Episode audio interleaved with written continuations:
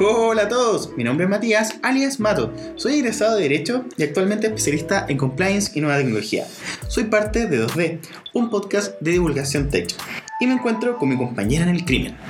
Hola, hola, yo soy Jordana, alias Juani. Soy titulada en diseño integral y me especializo en UX.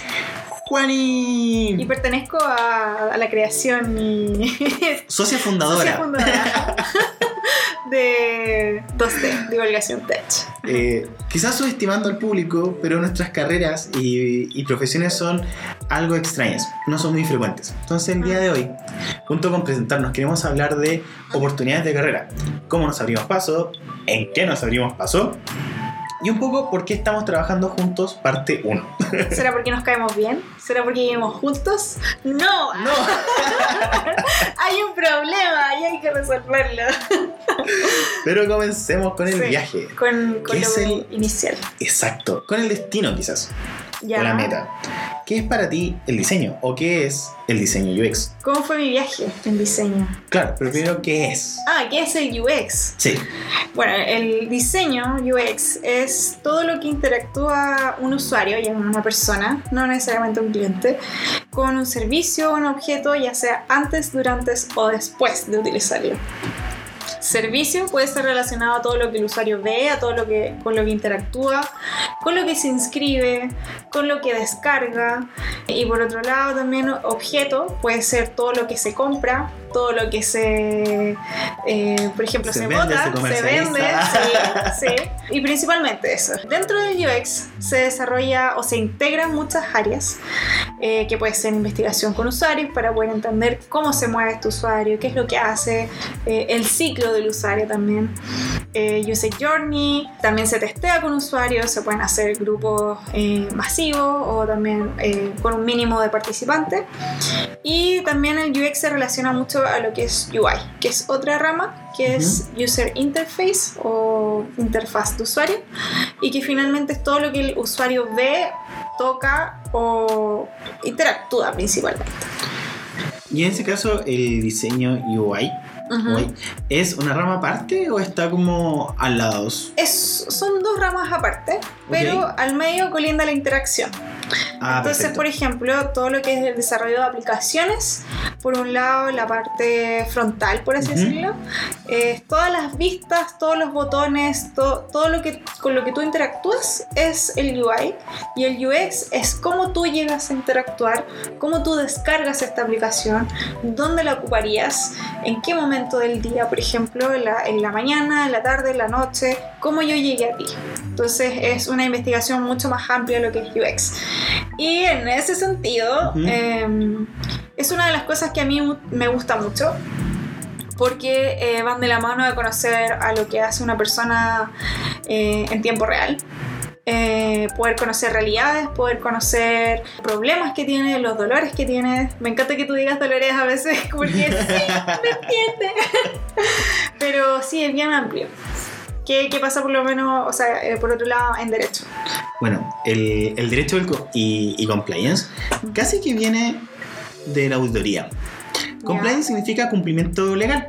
Entonces, el, el rol de- del abogado especialista en compliance es ver que una persona jurídica, o sea, empresa o una persona natural, eh, pueda seguir la legislación y pueda cumplir con ella para un poco actuar de la forma que quiere en el mercado principalmente. Necesito los permisos o viene una regulación que me obliga a hacer ciertas cosas. ¿Cómo las cumplo? ¿Qué debo cumplir? ¿Cuáles son mis riesgos? Ahora, compliance tiene apellidos, puesto que existe como área de especialización, compliance medioambiental, en derecho laboral. Eh, yo lo, principalmente lo que ejerzo es eh, compliance en datos o gobierno de datos, eh, compliance en responsabilidad penal de la persona jurídica y algo de compliance en libre competencia. Pero también yo dije que una parte que yo hago es como relacionarme con la tecnología y el derecho. Pero eso ya lo vamos a ver como luego. Hmm. Eh, en el caso del compliance, en Chile es bastante reciente, puesto que no era preocupación del país hasta el año 2009.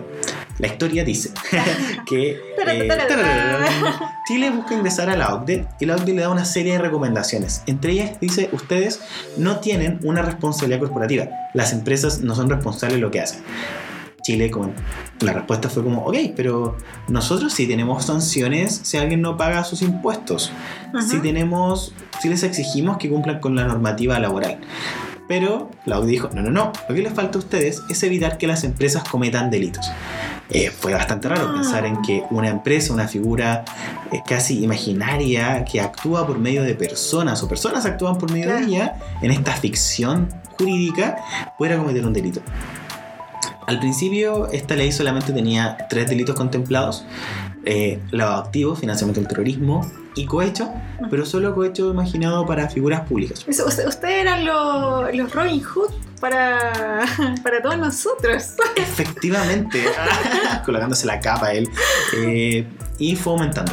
Cuando empezó a salir esto, eh, todos cuando salió esta ley, nadie pensaba que una empresa iba a ser sancionada Claro. por esto, porque todos tenían la idea de que en Chile no habían delitos, que ¿Y? las empresas eran buenas. ¿Qué pasó? Bueno, Los cometieron en grande cantidad. tenemos, tenemos el tema de los confort, Exacto. el pollo, los medicamentos. No sé si los medicamentos. Sí, los laboratorios, los laboratorios. Y de hecho, casi que ahí fue donde vino el reto. Mm. Cuando pasó ese caso y la gente tenía hambre de, hambre de justicia, eh, los abogados decían como, es que no se puede, Mm. no hay, ¿qué, qué sanciono?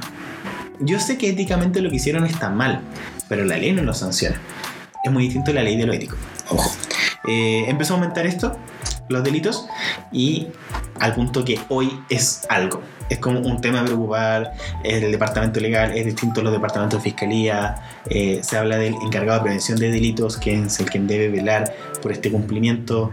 Ya hay leyes que van a traer figuras como el encargado de, de datos personales en las organizaciones. Mm. Y así ha ido aumentando y va a seguir aumentando. Bueno, por otro lado, eh, ¿de dónde viene el UX? Eh, esto ya quizás muchos recuerdan, pero viene de la revolución industrial. Me acuerdo, estaba súper chico. 1900.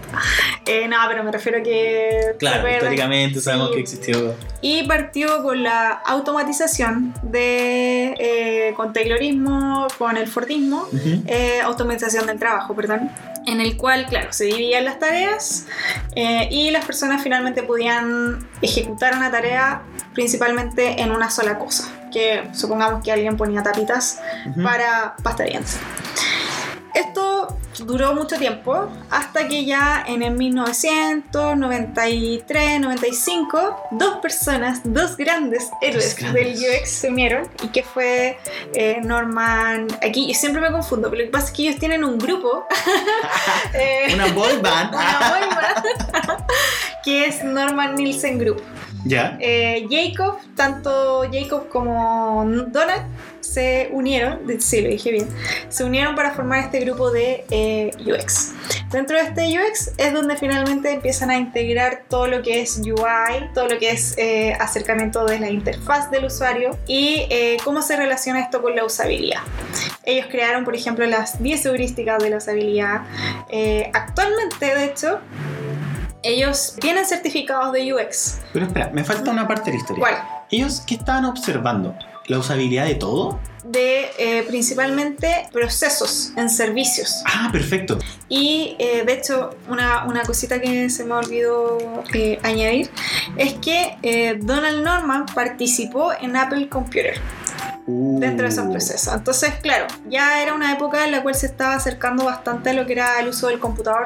Eh, recordemos que Apple Computer inventó también una, una gráfica que hasta el día de hoy se sigue utilizando en los computadores Mac y que yo actualmente lo ocupo porque en verdad siento que me, no por, no por una marca, sino que Ujú. por la interfaz que tiene, eh, la encuentro muy buena. Hay gente que, que dice que no, pero yo la encuentro buena. Entonces, claro, ellos hicieron este, este grupo y eh, actualmente ellos tienen certificaciones UX. Eh, allá ¿no? en Gringolandia, Ujú. tú tienes que ir a estos cursos y eh, se hace de manera presencial. Tú- Wow, Tienes una- que ir a Estados Unidos Sí. a tomar el curso. Sí, y por lo cual es muy caro. Yo solamente conozco una profesora mía que tomó ese curso. Sequísima. Y eh, no voy a decir qué. Pero claro, uno toma ya el curso y te certificas como UX. Ahora, eso no quiere decir que no hayan otras instancias para convertirte en UX, no es el, el único camino. Ujú. Y eso es lo que vamos a ir hablando hoy día, de cómo uno se va acercando a distintos caminos para llegar finalmente a tener una carrera especializada. ¿Cómo tú llegaste al diseño UX? Buena pregunta. ¿Estoy realmente en diseño? Estoy todo. Nada. Eh, Avísenle a mi terapeuta, por favor, que estoy en un problema ser ahora. no ser. No ser. No, mira, yo creo que llegué por muchas instancias al diseño UX. Ujú. De a poco me fui acercando. Eh, bueno, eh, partí en la guetita de mi mamá mientras iba a los servicios públicos. En el año 1990, ya. 93. ah. Perdón.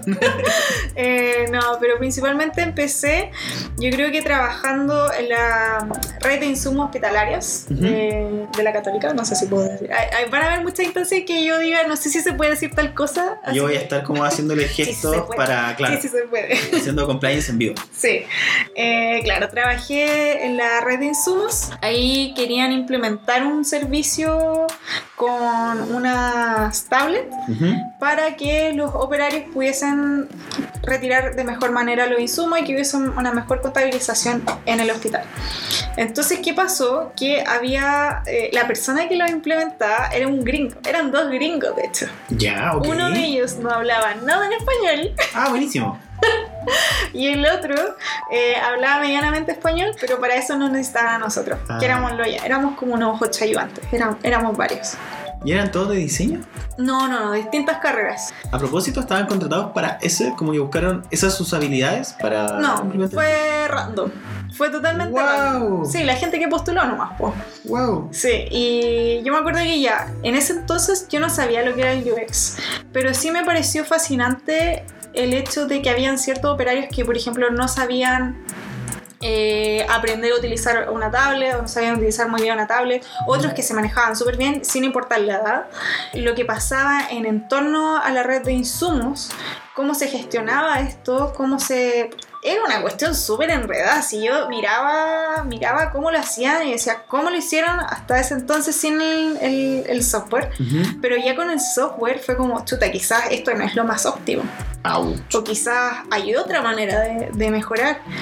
¿Será realmente este el problema? ¿Será eh, como esas cosas yo me empecé a cuestionar cuando yo estaba ahí?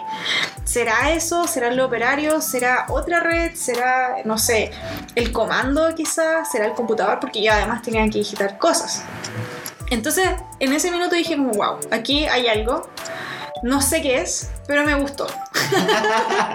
Lo Quiero solucionar este problema. Ok.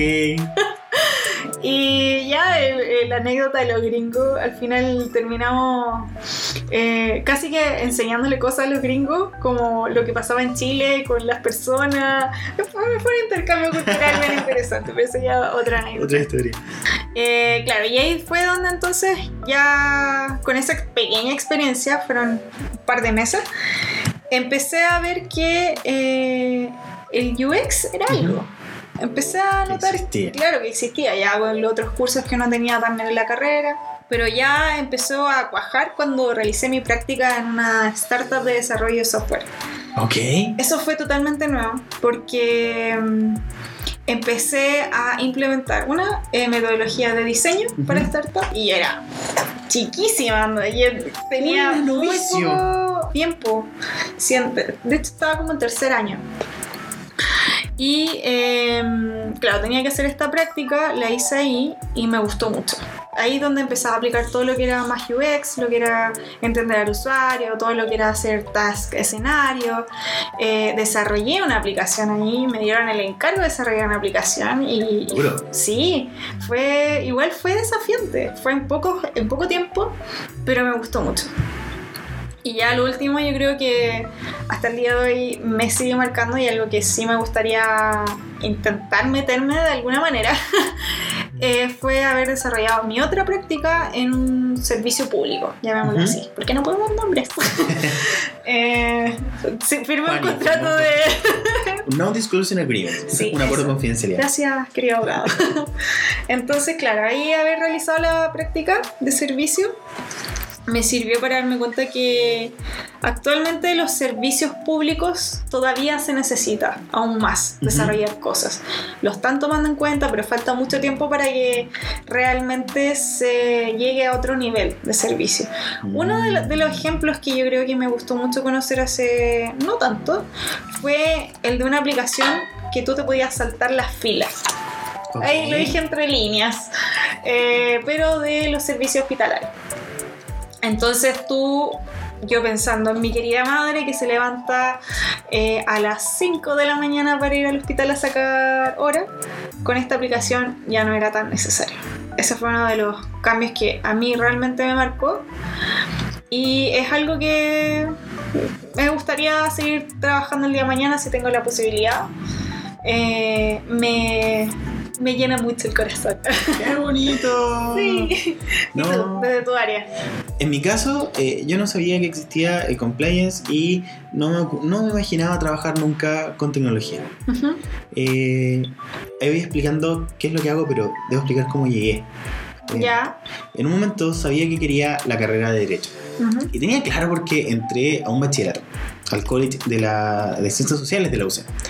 Entonces un año dije, ok, me quedo en esta carrera, me gustó, eh, había recibido un consejo que no debía abandonar la carrera hasta cuarto año, eh, y en ese año, es decir, cuando llegué a cuarto dije, ok, ahora veamos qué es lo que pasa acá. Eh, tomé todo, cosa que yo Lo me interesa, lo que es todo. no drogas, por favor, no me hicieron eso.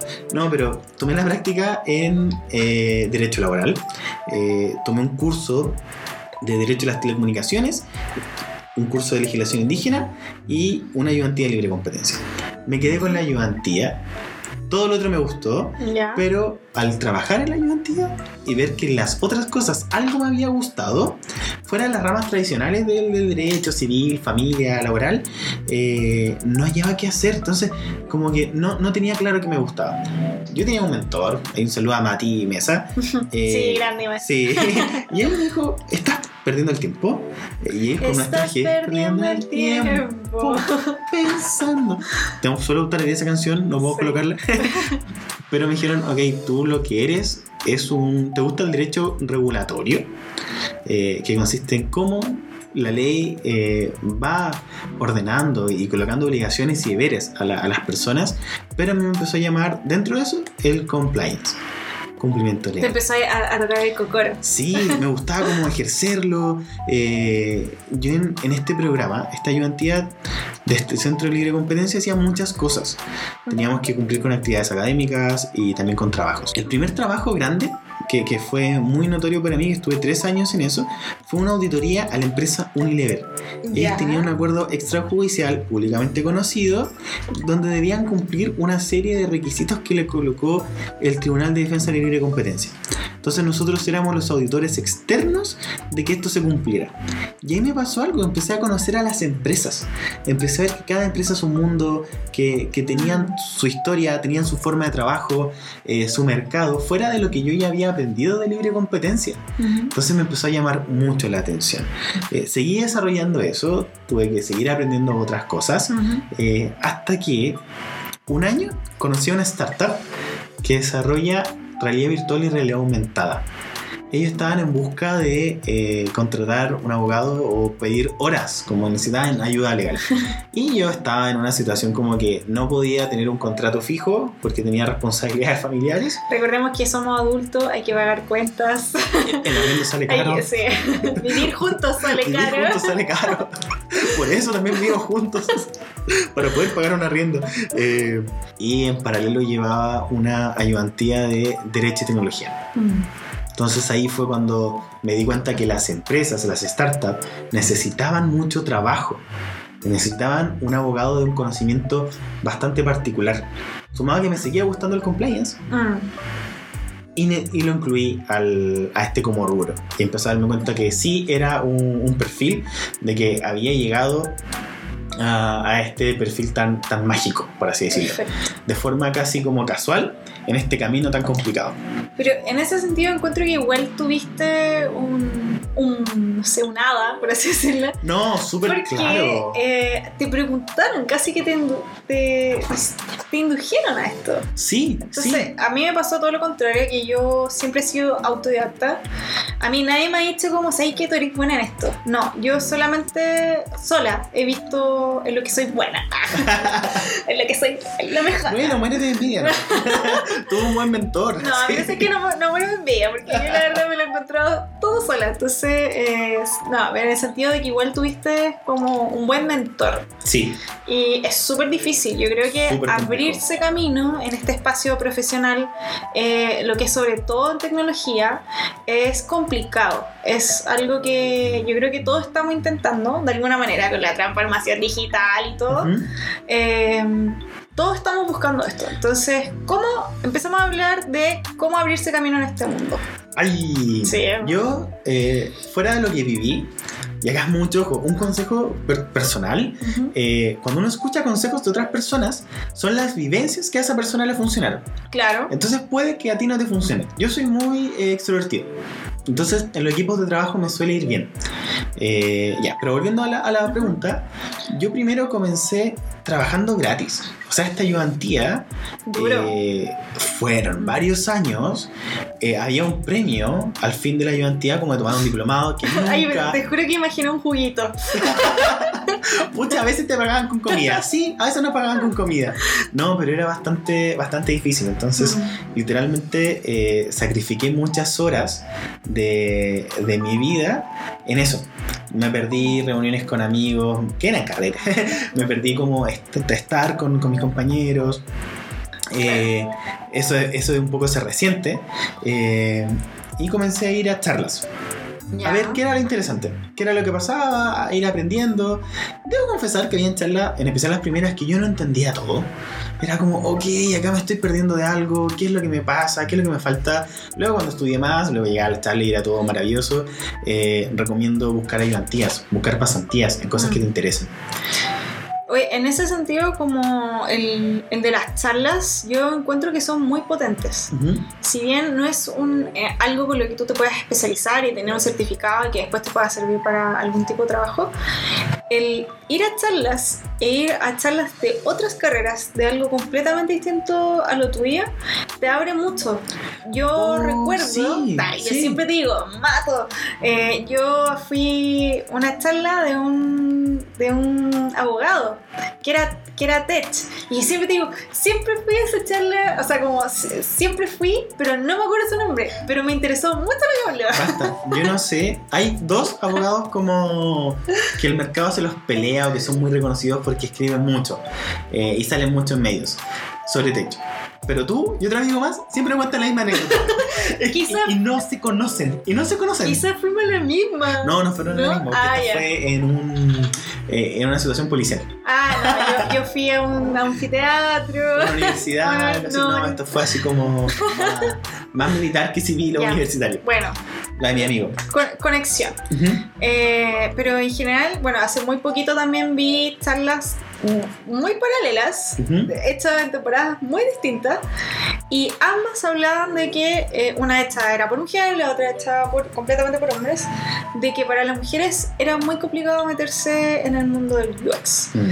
y de, sobre todo de la tecnología. Entonces, en verdad, yo me saco el sombrero a todas las mujeres que no, no por o sea, soy mujer, pero en verdad me saco el sombrero para todas las que, por ejemplo, están metidas en mil cosas, Ujú. eh, están aprendiendo a programar, están aprendiendo eh, otras ramas. Yo me saco el sombrero a mí porque en verdad no cacho nada de derecho y Mm. trabajar de, a la mano, a la par también, es súper enriquecedor. Y aquí saltamos otro tema, lo que es de la multidisciplina, pero en general las charlas son muy buenas para aprender otras cosas, para quizás introducirte a algún tema Ujú. introducir quizás eh, algún concepto, algo que tú alguna vez vayas a escuchar y vayas a que- querer como profundizar y te va a servir mucho. En mi caso, eh, lo que recomiendo mucho es acercarse a los lugares donde las cosas pasen. Sé que suena raro decir, entonces una charla es posible, pero a veces armar equipo con gente de otros lados. Eh, Mm. Yo el año pasado tuve que buscar pasantes. Para, y, y mi idea era como, ok, te voy a enseñar como compliance y tecnología. Ya. Entonces tuve la suerte de ver como muchos currículums y ver cómo los chicos ahora, y las chicas, porque eh, fue bastante mixta la- las postulaciones. Ya. No puedo decir como que el derecho y la tecnología, perdón, que ese rubro sea más de hombres y mujeres. Hay Sí. interés. Ahora, que no se los cargo es otro tema. Eh, que alguna vez vamos a tener que conversar, sí o sí. Sí. Eh, pero vi en qué, en qué apostaban las fichas y el- la mayor dificultad es el, el estar muy le- alejado de espacios donde esos contenidos sean útiles. Como que la mayor recomendación que yo le podía dar a esos estudiantes de derecho era como, mira, busca una startup, busca a alguien que te necesite. Eh, quizás tu factura, por así decirlo, tus honorarios al principio no van a ser altos, pero va a estar bien. Ah. Porque vas a aprender, te van a pagar por aprender y vas a resolver algo. Si esa es tu meta, si es eso en lo que quieres trabajar. Y también para ir entendiendo cuáles son los problemas. Porque ocurre una cosa, cuando uno trabaja en compliance, eh, es diferente a trabajar en otras ramas del derecho en cuanto a un factor. En las otras ramas del derecho, al abogado de familia, por ejemplo, le llegan con un problema. Yo me divorcié, necesito que... ¿quiere- ¿Me quiere ¿Con divorciar? quién se queda el perro? Claro. Soluciona eso. Sí. Pero en compliance no, es tú debes conocer la norma, debes ver el caso fáctico y desde ahí hacer un análisis. O sea, el riesgo, lo que debes solucionar no está a la vista. El cliente no lo sabe. Es tu responsabilidad saberlo. Por lo tanto, al hacer eso uno requiere mucha práctica porque tiene que aprender a levantar información. Claro. ¿De cuál? De muchos tipos. Aprender a, a conversar con distintos trabajadores, eh, con directores de empresa, es bastante difícil. Y te das cuenta que igual nuestras carreras se relacionan En ese sentido, sí, en especial por lo que contaste de, de todo lo que debes trabajar con el usuario. con el usuario. Y de hecho, el, el UX no es necesariamente el diseño. Eh, hay muchas carreras que se pueden ir especializando en UX. ¿En serio? Sí, eh, antropólogo, sociólogo, sociólogo, de arquitectura también, de publicidad. Hay mucha gente, por ejemplo, cuando tú estás metido en alguna, lo que mencionaba en las charlas, cuando se habla lo que introduce lo que es UX, cómo se trabaja el UX Research, hay mucha gente preguntando como, eh, soy de esta área, ¿me puedo meter en UX? ¿Tengo derecho a meterme en UX? Sí, yo creo que todo lo que se relaciona al usuario, siempre es bueno que alguien de distintas carreras se meta en ese tema. Mm. En el caso del compliance es mucho más limitado, ¿Ya? porque viene de la auditoría en verdad. Entonces son Mm. como quizás ingenieros comerciales o ingenieros industriales en cuanto y cumplimiento legal, pero no es tan amplio, como que al final está asociado a un grupo de carreras que Claro. tienen de particularidad estar cercano a, la- a lo corporativo y a los procesos.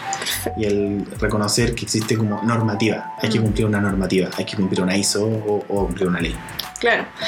Y bueno, ya otras cosas serían, por ejemplo, cursos. Directamente yo igual realizo un curso, no solamente, o sea, no solamente en la carrera, sino que lo hice de manera independiente porque soy autodidacta.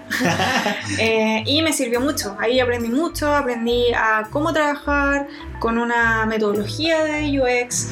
Eh, hay muchas otras con las cuales uno se puede relacionar, como Design Thinking o Lean UX, pero eh, ahí aprendí donde quiera trabajar con usuario, quiera trabajar como con, con- con el desarrollo de una aplicación propiamente tal. Ujú. Eh, y cuajé muchas cosas de las que había hecho en la startup, en mi primera práctica. Lo mismo que ya el trabajar hace mucho tiempo, desde hace bastante tiempo como freelance, como diseñadora freelance, y ahora propiamente tal como diseñadora UX, Ujú. eh, me sirvió también cuajar muchas cosas a través de ese curso. Entonces yo a ese curso le, le doy toda mi vida. Eh, Qué pero... loco. ¿Mm? Qué, qué extraño, porque, bueno, cuando, cuando conocí el compliance, en Chile no estaba tan avanzado como lo que contaba que comenzó en ¿Ya? 2009 y nadie le dio mucho interés. Los abogados decían, ok, esto es muy raro, ninguna empresa va a ser sancionada. Y tú mismo recordaste que empresas fueron sancionadas. Ah, Eh, no había tanta opción de perfeccionamiento. como de cursos. Claro. De hecho, ¿Estaban afuera? se creía. Y era difícil, era como. Mira. No era tan posible estudiarlo. Si estudiaba afuera tampoco era tan como posible. En Chile, de hecho, inicialmente eh, un fue un tema de los abogados penalistas. Porque dijeron, ah, son delitos penales, por lo tanto es penalista. Perfecto. Eh, pero no, era de otra área. Era como una mezcla de muchas áreas. Entonces no, no había como. Lo que te quiero preguntar es eh, si el día de hoy es más o menos- fácil encontrar un buen curso de UX. Porque en el caso de compliance eh, yo lo encuentro difícil, en especial porque hay que entender algo. El compliance tiene apellidos, tiene como mini, mini áreas. Mm. Mira, yo creo, sí, he buscado harto. Eh, yo creo que es fácil encontrar un curso de UX. Lo que no es fácil es encontrar una buena práctica en UX. El empezar a agarrar experiencia en UX. Yo creo que eso es lo más complicado. Ujú. Da lo mismo si tú puedes hacer un curso, lo hiciste, pero necesitas aprender cómo aplicarlo. Entonces yo creo que eh, es fácil en la medida, por ejemplo, si tú fácilmente puedes encontrar en, ay, no me acuerdo esta institución, pero que te ayuda, por ejemplo, a, aprender HTML, te ayuda a aprender también lo que es diseño Son UX, como como... Sense, Corpo, becas de ese No, índole. más privadas. Ya, pero bueno. Pero te ayuda. Supongamos que es como un instituto pequeño. Eh, hay, Ujú. hay cursos, hay muchos cursos. Hay cursos que son introductorios. Yo, por ejemplo, sigo mucho General Assembly, Ujú. eh, que está en Estados Unidos, que son cursos en inglés, principalmente para eh, interiorizarme con los conceptos que están en inglés.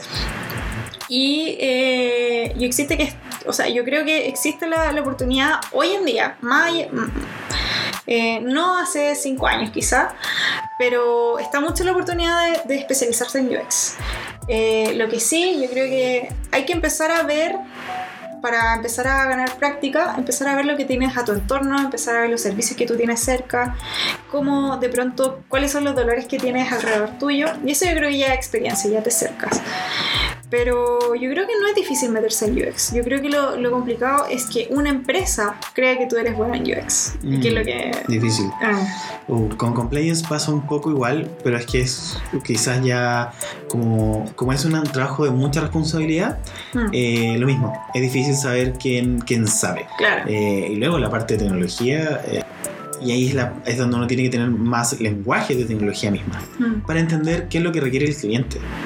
Y sumado a que y acá mi crítica personal, es, basta, no estamos trabajando, no toda empresa es Facebook, no toda empresa le podemos cobrar millones, entonces Claro. se, se entiende que el servicio jurídico es muy caro. Ahora, ¿qué, qué es, si planteamos qué es lo que vimos eh, y por qué tenemos este podcast? Para ti, eh, ¿cuál sería la razón? Porque desde mi caso es el percatarme de que el derecho hoy tenía que enfrentarse a los servicios, a los servicios digitales mm, que eh, los datos personales eran importantes, que los datos de otra índole también eran importantes y que las startups o las empresas que trabajan con tecnología necesitan tener claro eh, cómo es el cumplimiento legal de ellos. mm. Y ahí es donde se unen como mis dos carreras, pero me veo la necesidad de trabajar interdisciplinariamente con, con- contigo como diseñador UX o a veces hemos plan- planteado en trabajar en ciertas cosas con algún ingeniero o con algún data scientist, eh, así. En tu caso, ¿qué es lo que viste? eh, Claro, es en que 2D? igual vi algo similar a lo tuyo, pero me pasa que eh, por lo menos las empresas hoy en día se están enfocando mucho a los números. Entonces, a, a lo que es como lo más ingenieril y de pronto se necesita bajar eso, se necesita conocer más al usuario, se necesita testear con usuario, se necesita comprenderlo. Eh, y yo creo que es algo súper potente que está faltando. Y lo digo por qué. Porque hace muy poco me topé con una agencia que hacía analítica, por así decirlo, de experiencia de usuario. Pero era una máquina. ¡No! Sí. Entonces, claro, era toda inteligencia artificial, a eso es lo que me refiero con máquina. Pero también, por ejemplo, en los servicios. ¿Cómo yo uso un servicio? Si está en inglés, si está en español, por ejemplo, si está para gente que es daltónica, si no está para gente que es daltónica. Entonces, yo creo que mejorar la calidad de los servicios es lo que yo vi. Es lo que yo vi que está faltando en la empresa. Y por más que yo le mande No. mensaje, video ya, no me está pescando. Entonces yo creo que eh, la divulgación que estamos haciendo ahora es súper importante, súper potente. Y nada más, yo creo que ah, para agregar, eh, la idea es mejorar siempre. Es una especie de buscar evangelizar o por lo menos tener un espacio entretenido para conversar Y e ir cosas. compartiendo estas cosas que nos interesan a los dos por diversas razones. Exacto. Así que, bueno, espero que les haya gustado. Este es el piloto de eh, sí, los nuestro D. primer- Sí, nuestro primer capítulo. Y síganos.